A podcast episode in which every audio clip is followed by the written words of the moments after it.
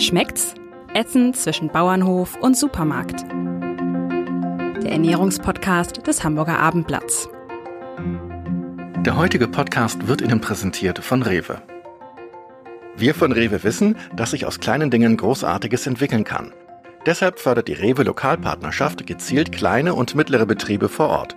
So stärken wir den ländlichen Raum und helfen, das Wissen und die handwerklichen Fähigkeiten zu bewahren. Hochwertige Lebensmittel aus der Region sind die Früchte unserer Arbeit, weil Wertschöpfung vor Ort beginnt. Die Rewe Lokalpartnerschaft für eine nachhaltige Zusammenarbeit mit lokalen Lieferanten und Erzeugern. Weitere Informationen unter regional.rewe.de. Ja, liebe Hörerinnen, liebe Hörer, normalerweise sage ich an dieser Stelle jetzt immer, meine liebe Kollegin Angelika Hilmer und ich, Jan-Erik Lindner, heißen Sie herzlich willkommen bei unserem Podcast rund um Nahrung, Ernährung, Genuss und Küche. Aber heute gibt es ausnahmsweise mal eine, ein, ein Solo. Angelika Hilmer ist nämlich im Urlaub in einem sehr wohlverdienten.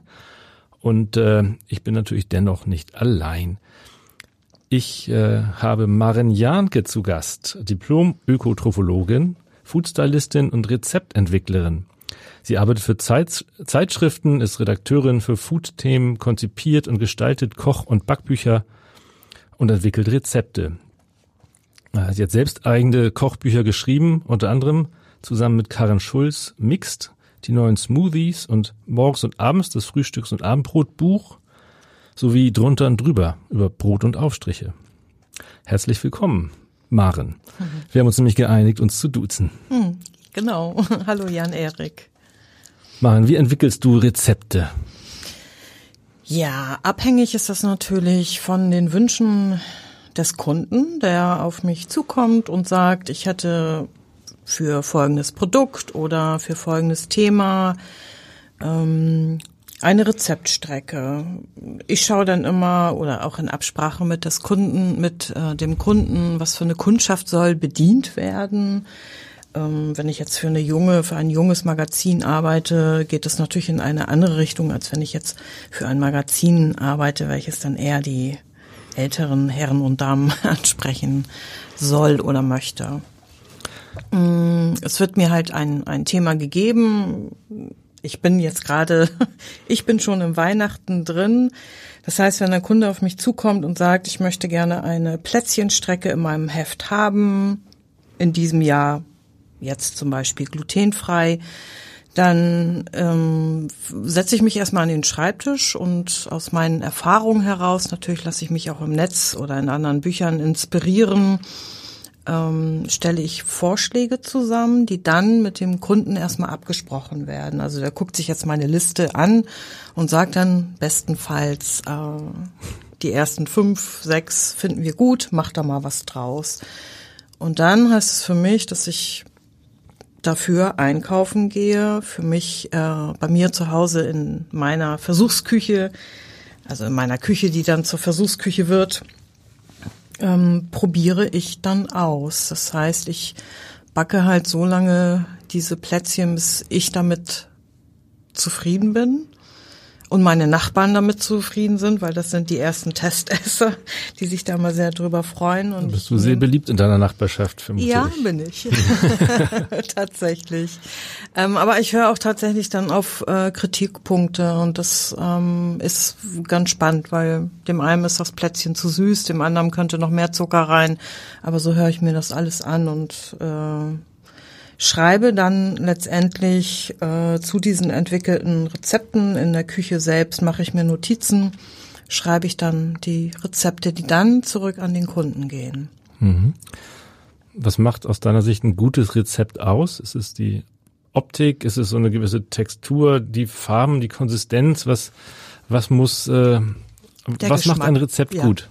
Natürlich der Geschmack. Mhm. Also es soll in erster Linie natürlich äh, schmecken, also finde ich zumindest. Aber es soll halt auch die Kriterien, von denen ich anfangs sprach, natürlich ähm, ähm, bedienen. Bedienen, genau, vielen Dank. Ähm, ja, dass es gut aussieht, damit guckt dann mein Food-Styling-Auge, das stimmt, das ist ganz oft dabei. Also, dass ich jetzt zum Beispiel, bleiben wir bei dem bei den Weihnachtsplätzchen dann mit Verzierungen versuche, ähm, ja, dass es auch ansehnlich aussieht oder nicht nur ansehnlich, sondern wirklich auch schön aussieht. Sieht gutes Essen, ähm, das, was wir als gutes Essen kennen, automatisch auch gut aus? Hm, muss ich dich jetzt, glaube ich, fragen, was du unter gut verstehst? Na, das, was man so als frisch und ähm, und auch ähm, als gesund. Gesund erachtet. Mhm. Also da würde ich jetzt, glaube ich, sagen, dass ja, wenn ich an gesundes Essen denke, dann sieht das auch gut aus. ja, natürlich spielt das eine ganz große Rolle, auch fürs Wohlfühlen, dass das Auge mit ist. Der Spruch, der passt einfach. Ja. Was ist denn für dich äh, gutes Essen? Ja, auch überhaupt nichts Neues. Für mich ist gutes Essen A, sehr wechs, äh, wechslungsreich ähm, gerne lokal, saisonal und frisch. Mhm. Aber vor allen Dingen die, diese Vielfalt, also jetzt nicht zu einseitig essen, sondern mal alles andere Länder durchprobieren, alles Gemüse ausprobieren. Mhm. Und äh, dass es gut aussieht, das ist dann dein Job. Genau, das ist mein Job. Ähm, ist die norddeutsche Küche, unsere Hamburger Küche, äh, für dich eine, eine schöne Küche, eine inspirierende Küche? Also schön nicht unbedingt. Äh, das wäre dann natürlich wieder mein Job, aus einem Lapskaus auch ein ansehnliches Gericht zu machen. Ähm, ich selber mag diese Küche wirklich gerne. Also insgesamt die nordische Küche, jetzt nicht nur die hamburgerische. Es ist viel Fisch, das, das mag ich. Ähm, ja, ich mag aber auch die, dieses erdige, also wenn ich jetzt an, an Kohl denke, an Kartoffeln, ähm, Rüben, das sind alles Dinge, die ich gerne mag. Ja. Die aber vermutlich, wie ich mir es so vorstellen kann, relativ schwer zu stylen sind, oder? äh, ja, also da gehört dann schon natürlich ein, ein bisschen das Händchen dafür zu haben. Ähm, und es ist ganz klar und offensichtlich ein Kohl, den ich lange schmoren würde. Der wird fürs Foto nicht so lange geschmort. Das ist schon mal Fakt eins. Und schon sieht er auch viel ansehnlicher aus, wenn er vielleicht noch ein bisschen, wenn er noch ein bisschen grüne Farbe hat und nicht total in einem braun-grau sich verliert.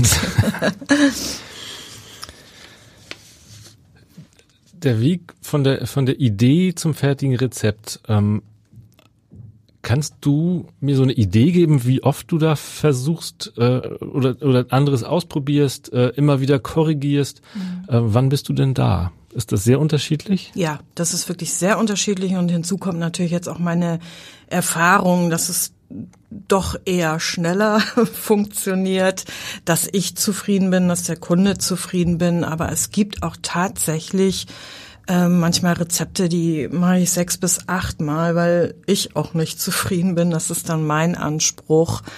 Ähm, ich würde jetzt aber mal eher sagen, das geht dann in die süße Richtung vom, vom Backen oder auch ähm, Konfekt, Bonbons ähm, wo ich zwischendrin ja auch nicht unbedingt eingreifen kann. Ich hole den Kuchen raus und stelle dann fest, up, nee, schmeckt nicht, hat nicht die richtige Konsistenz und dann muss ich da halt noch mal ran, ja.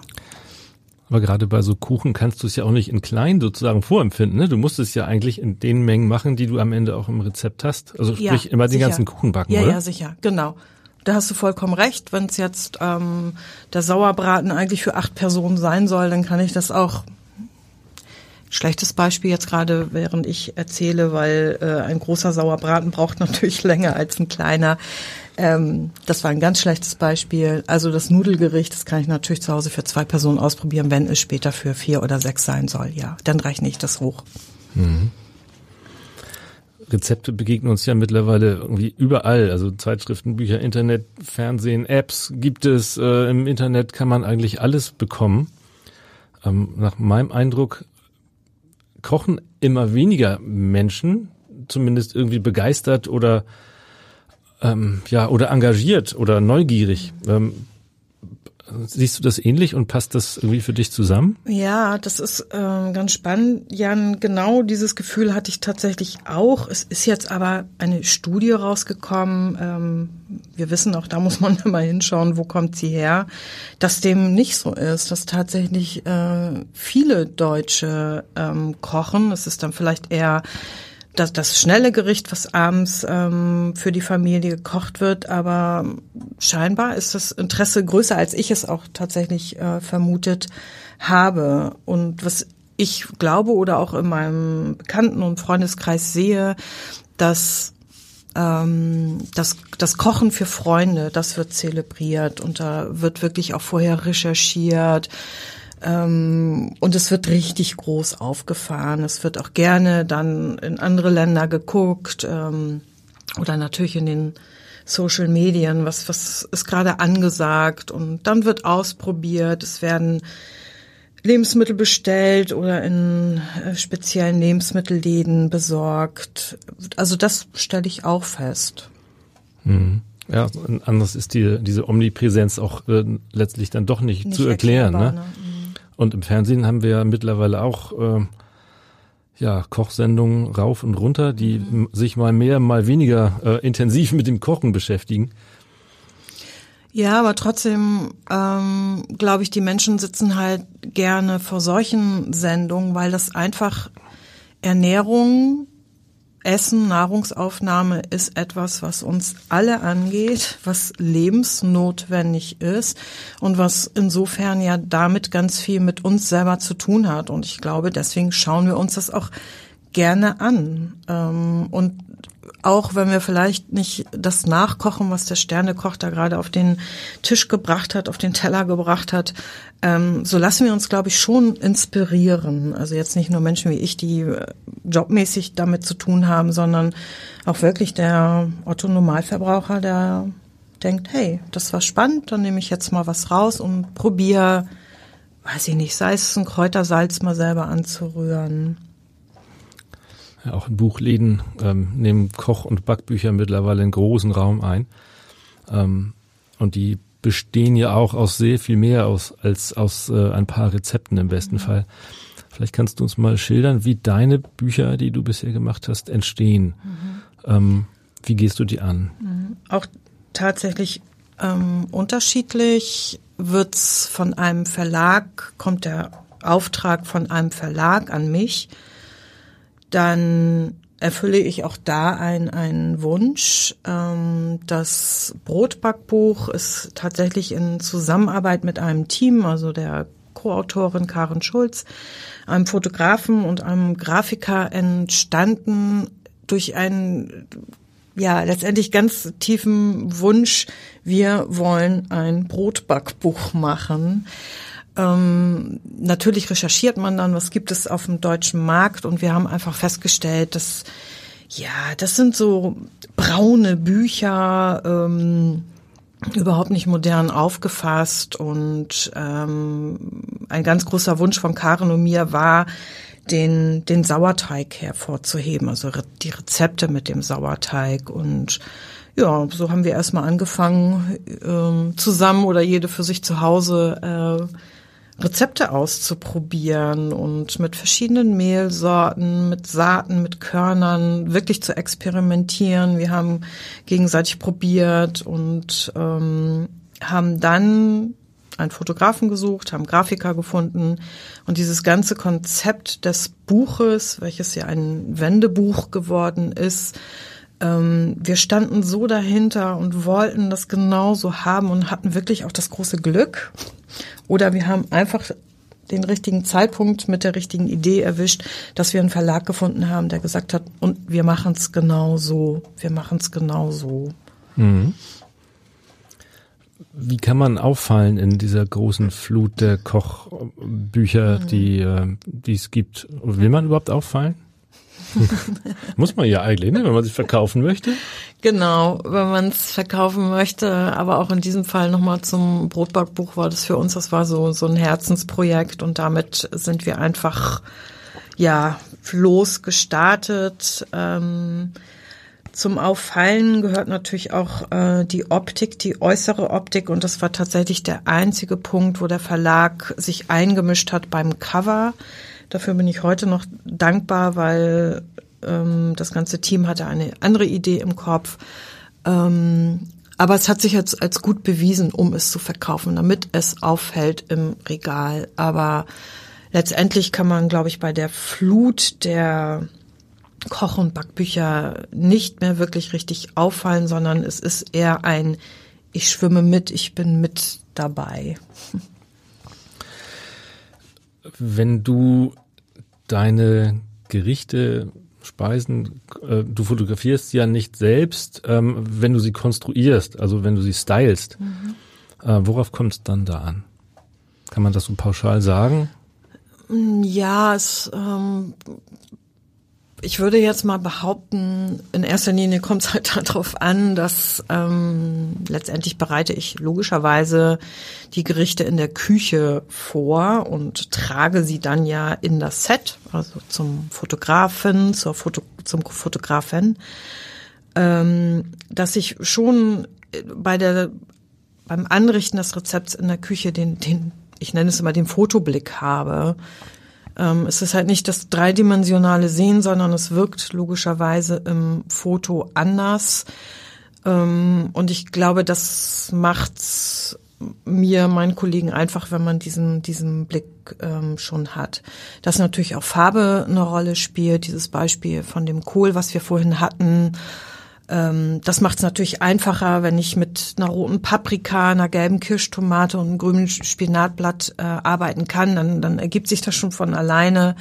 Ähm, und, aber letztendlich ist es eine Zusammenarbeit mit Fotograf, Fotografin zusammen und auch mit der Stylistin, die dann die Requisiten wie Teller, Pfeffermühlen, Besteck, den Untergrund, Servietten wählt. Das ist auch immer ein, eine Zusammenarbeit, die letztendlich dann dieses Foto, dieses Gericht als schmackhaft, äh, wie du es jetzt nennst, dann rüberbringt. Mhm. Ich vermute, du ähm, agierst da auch nicht nur mit äh, Kochlöffel und zwei, drei Töpfen, sondern hast äh, ein paar spezielle Hilfsmittel, die in der normalen Küche nicht vorhanden sind. Kannst du uns da mal einen kleinen Einblick geben, was es da so alles gibt? Ja, ähm, als Futsalistin, Futsalist, äh, die meisten tragen einen Koffer mit sich, zur Arbeit zumindest. Ähm, und in dem befinden sich natürlich neben diversen Messern von klein bis, bis riesengroß, Fischmesser, Sushi-Messer, da hat auch jeder seine Vorlieben gibt's eine riesen, äh, bei mir eine riesen Auswahl an, an Pinzetten, an kleinen Spachteln, an Cutter, an Pinseln, an Spritzen, diverse Kugelausstecher. Ich versuche jetzt mal die einzelnen Fächer meines Koffers runterzugehen. Ja, und dann gibt es halt auch noch mal sowas wie Vaseline, Glycerin, Vitamin C habe ich da drin. Ähm, ja, das wären jetzt so die Werkzeuge, die mir jetzt als erstes einfallen würden. Jetzt musst du uns noch erzählen, wofür sie jeweils gut sind. Äh, Spritzen zum Beispiel, was machst du damit? Ja, es geht halt jetzt tatsächlich eher ohne die Nadel, obwohl die habe ich auch in meinem Koffer. Zum Beispiel Flüssigkeiten abzusaugen, ähm, wenn sich aus irgendeinem Produkt eine Flüssigkeit gebildet hat oder ich aus Versehen zu viel Suppe äh, eingefüllt habe, dann ist das das Werkzeug, womit ich das jetzt oder auch ein Klistier, womit ich das jetzt wieder herausholen würde. Mhm. Und Vaseline? Mit Vaseline kann man Gemüse schön glänzend machen. Ah, okay. Fürs Foto. Fürs Foto. Essen würde ich es hinterher auch nicht mehr. Äh, du hast mal gesagt, du, du hast den Anspruch, möglichst äh, ehrlich zu sein, das Original nicht zu sehr zu verfälschen. Aber ein paar Tricks müssen natürlich sein, wenn es eben für die Kamera ist in erster Linie, ne? Ja, dieses ehrlich ähm, ist ja mein mein Anspruch an Gerichte, wenn es halt um, ich sag jetzt mal eher redaktionelle Aufnahmen geht, also wenn es wirklich ähm, darum geht, dass ein Gericht dargestellt werden soll, dann fände ich es schon wichtig, dass es auch äh, mit Originalprodukten ähm, gemacht wurde. Natürlich was die Garzeit angeht, äh, es gibt immer kleine Tricks, aber letztendlich äh, versuche ich wirklich mit den Originalprodukten dann das Gericht auch so zu stylen. In der Werbung ist das ein, ein bisschen anders, da wird schon mehr in Anführungsstrichen, aber bitte nur getrickst. In den meisten Fällen benutzen wir auch da Lebensmittel, die du und ich ähm, ansonsten auch essen, aber da gibt es äh, kleine Tricks, dass das Hähnchen halt schön dass die Haut des Hähnchens schön ähm, glatt bleibt, auch nach dem Garen. Erzähl mal. Nee. Nein? Nein, das äh, mache ich tatsächlich nicht. Ich finde, das sind so ähm, Berufsgeheimnisse, die Kolleginnen und Kolleginnen von mir sich über die Jahre erarbeitet haben. Und ähm, da ich wirklich jetzt auch nicht so viel zum Beispiel für Filmdrehs mache, wo, glaube ich, noch ganz anders getrickst wird, ähm, ja, bin ich da jetzt auch nicht die richtige Informantin für die Dinge. Es gibt ja Produkte, die lassen sich, wir haben es schon gesagt, ähm, besonders gut fotografieren, die sind sehr fotogen. Ähm, bei anderen ist das anders. Ähm, ja, aber man kann ja nicht immer nur indisches Essen fotografieren, was ohnehin schön bunt ist, ne? Wie Oh, äh, da muss ich dich unterbrechen. Ich finde gerade indisches Essen, so zumindest wie wir es hier kennen, mhm. ist eigentlich äh, eher geht's in braun oder in rot oder in gelb, aber es ist äh, oft keine Konsistenz da drin. Also gerade das ist ein schönes Thema, ähm, ja, um es dann wirklich auch attraktiv äh, zu machen. Ähm, ja, es, es gibt natürlich so Gerichte. Ich denke jetzt gerade an Vollkornreis mit einer Pilzsoße. So, da bedarf es dann schon ein bisschen und ganz banal wirklich dann mit Kräutern zu arbeiten oder ja, sei es, dass noch eine Tomatensalsa dazu kommt. Ähm, und die Art des Anrichtens, aber auch hier nochmal wirklich auch das Licht des Fotografen, der Fotografin spielt da eine riesen, riesen, riesen Rolle ähm, bei Büchern über Smoothies, wie du sie geschrieben hast, oder Brot ist natürlich besondere Kreativität gefragt, denke ich ja. mir. Das sind ja alles äh, jetzt nicht so ähm, Fotomotive, die wahnsinnig viele verschiedene Farben hier geben. Nee. Ähm, wie gehst du damit um? Ja, das war tatsächlich, was das Brotbackbuch angeht, eine Herausforderung. Ich weiß noch, ich ähm, wollte das sehr gerne mit einem bestimmten Fotografen zu machen, als ich ihm das vorgeschlagen habe das hat er mir erst hinterher erzählt, hat er sich umgedreht und musste erstmal dreimal tief einatmen. Ähm, es war für alle eine Herausforderung, die wir aber gerade auch ähm, sehr gerne angenommen haben, weil klar, ein Brot ist in erster Linie braun und ähm, wie können wir da jetzt aber mit ein ganzes Backbuch mitfüllen, ohne dass es langweilig wird. Ich denke, wir haben eine ganz gute Lösung gefunden. Es spielt da eine ganz große Rolle wieder das Licht, aber auch das Styling ähm, und einfach auch mal mutig sein. Beispiel Brot ist auch mal anders anzuschneiden oder anders ähm, hinzulegen, hinzustellen, als man es gewohnt ist. Gibt es Regeln oder Tipps von dir zum Anrichten von, von Speisen, auch für uns zu Hause jetzt? Also für meinen Job, klar gibt es da auch Regeln, würde ich es jetzt, glaube ich, gar nicht nennen. Das zeigt einfach die Erfahrung, ähm, immer auch hinzuschauen, was ist gerade Trend. Für zu Hause ähm, würde ich jetzt, glaube ich, als Tipp sagen, nehmt gerne mal größere Teller oder macht eure Teller nicht so voll. Ähm, und das, was ja seit einiger Zeit, das sieht man auch in Zeitschriften, ja gemacht wird, dass man auch mal Dinge anders nutzt. Also dass man zum Beispiel auch in einem Glas eine Suppe ein, anrichtet oder ein Dessert, dass man mal die alte Sammelsuppentasse der Mutter nimmt, um dort eine Vorspeise oder eine Suppe anzurichten. Ähm, und ich finde, was, was immer, immer noch unheimlich viel hermacht, ist, ich bestreue mein Essen nochmal ordentlich mit Kräutern, mit Pfeffer, mit buntem Pfeffer, ähm, im Sommer sogar mit, mit essbaren Blüten. Ich finde, das ist dann wirklich immer so schon mal dieses, oh, sieht ja super aus. Mhm, und dann drücke ich die Daumen, dass es auch schmeckt.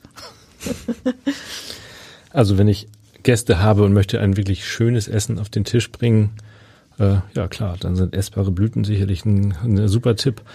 Ähm, spielt die Farbe des Tellers eine Rolle, wenn ich ein Essen serviere? Ich würde sagen, ja. Also ich finde, das ist aber auch ein ganz persönliches Empfinden. Bestimmte Farbkombinationen gehen nicht. Ähm, ich tatsächlich aber, so ist es bei mir zu Hause auch, ich habe nur weiße Teller, weil ich finde, darauf kommt selbst braunes Essen einfach gut, wenn, wie gesagt, ich dann mit Kräutern arbeite oder wie auch immer. Ansonsten finde ich, kann es auch in Farbkombinationen schwierig werden, ja. Was gehört denn in eine gut sortierte Küche, um äh, schönes Essen auf den Tisch zu bringen, aus deiner Sicht? Hm, ich glaube, das, was ich eben schon meinte, ist wirklich eine Kräutervielfalt. Also ich habe auch immer immer unterschiedliche Kräuter bei mir, weil ich sie auch sehr gerne mag. Wenn man einen kleinen Balkon hat, hilft das natürlich. Ähm, ich trockne aber auch Kräuter oder friere sie ein. Ähm, und Gewürze. Ich wirklich sich da ausprobieren, also jetzt natürlich auch für die geschmackliche Richtung. Ähm, das, ja, finde ich das Wichtigste und das Schönste auch am Kochen. Und an Hardware, also an äh, mhm. Zubehör zum, zum Kochen und Anrichten? Ja, ich glaube, dass auch das ist ganz ähm, persönlich. Ähm, Kollegen von mir oder auch Freunde, die gerne kochen haben, die 180 Euro ähm, Pfanne zu Hause, ich nicht. ähm, ja, ich bin noch eher der Meinung, weniger ist mehr. Man braucht nicht für alles Mögliche das äh, passende Gerät. Ich habe sie natürlich zu Hause jobbedingt, aber das, das ist nicht nötig. Gute Messer auf jeden Fall. Ähm, ja. Mhm. Was macht für dich die ähm, Faszination von, von Essen, von Speisen, von, von Nahrungsmitteln aus? Glaube, ich habe das große Glück, dass ich in einer Familie, also davon spreche ich jetzt nicht nur von, von meinen Eltern, hier insbesondere meine Mutter, sondern auch schon meine beiden Großmütter viel selbst gekocht haben, sogar eine Pension geleitet haben, dort selber gekocht haben, aus Schlachterfamilien. Mein Cousin ist Koch. Also ich komme irgendwie aus dieser Richtung und bei uns zu Hause wurde auch immer gerade für Familienfeste viel gekocht. Es wurde alles selber gemacht. Ähm, so bin ich quasi schon, schon groß geworden mit ja, die, diesen, auch das, was wir verbinden mit gemeinsam Essen, aber sich, sich selber auch was Gutes tun mit was selbstgekochten oder man lässt sich was Gutes tun dadurch, dass jemand für einen kocht. Damit bin ich groß geworden. Mich, mich hat's auch und fasziniert immer noch nach wie vor diese, diese Vielfalt, die Kombinationsmöglichkeiten. Ich schaue immer total gerne oder auch durch meine Reisen in, in andere Küchen anderer Länder. Ja, und ich bin auch immer noch fasziniert, wie eine Paprika schmecken kann. Also. Ja, das ist das Schöne. Ne? Es ist ein Lebensmittel, ist notwendig und man kann sich das ja. Leben so viel schöner machen, indem man eigentlich gut isst. Ne? Ja, Stimmt schön, schon. Ja. Schön gesagt, ja. Ähm, du als Rezeptentwicklerin, was ist dein Lieblingsrezept? Huh, das ist natürlich schwierig, weil dadurch, dass es mein Job ist, dass ich die Aufträge bekomme, lerne ich auch immer wieder was Neues. Es gibt aber, glaube ich, für immer einen bestimmten Zeitpunkt gibt es ein Lieblingsrezept und das ist für mich gerade schon seit längerem, muss ich sagen, Palak Paneer. Das kommt aus der indischen Küche, ist halt ein vegetarisches Rezept ähm, mit einem Frischkäse und Spinat. Und dieses Rezept geht schnell. Ich liebe die Gewürze da drin und ja, das ist, glaube ich, im Moment mein Lieblingsrezept. Okay, sag uns, wie du das äh, dir kochst. es werden erstmal verschiedene Gewürze, also es ist Ingwer dabei, es ist Chili dabei, es ist Knoblauch dabei, ähm, angedünstet. In, damit benutze ich gerne das, das G, eine Art Butterschmalz. Ähm, es wird mit Gewürzen bestäubt wie Kreuzkümmel und Koriander, Kurkuma mag ich da auch sehr gerne drin. Dann kommt der Spinat dazu. Es kommen, da bin ich ein bisschen faul, das ist tatsächlich ein Convenience, was ich gerne und viel benutze, die Dosentomaten hinzu. Ähm, ich füge ganz zum Schluss noch einen Schuss Sahne oder ein bisschen Creme fraiche mit rein. Und natürlich dieser Panier. Ich habe das große Glück, dass äh, ich in einem Haus wohne, in dem es unten einen sehr gut sortierten Asialaden gibt. Und da gibt es diesen Panier zum Glück schon fertig zum Kaufen. Ansonsten mache ich den halt auch tatsächlich aus Kuhmilch selber. Der kommt da zum Schluss rein und das esse ich gerne mit Reis. Das glaube ich dir. Das klingt sehr gut. Hättest du jetzt gerne? Ja, in der Tat. Und äh, weitere Fragen habe ich im Moment auch gar nicht. Es ist äh, ein spannender Einblick in die Welt des äh, Food Stylings und äh, des äh, Themas Das Auge ist mit. Das äh, kann man, glaube ich, wirklich so sagen. Vielen Dank, Maren. Sehr gerne.